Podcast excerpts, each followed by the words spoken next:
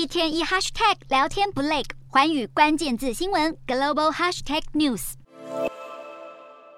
越南在八月三十一号宣布，将在九月二号独立周年纪念日之前释放将近两千五百名囚犯。不过，根据官方的消息，这场大赦是近年来规模最小的特赦之一，并且这次的规定是比较严格的。那些涉及反对国家或试图推翻共产党政权而被判刑的人，将不列入大赦名单当中。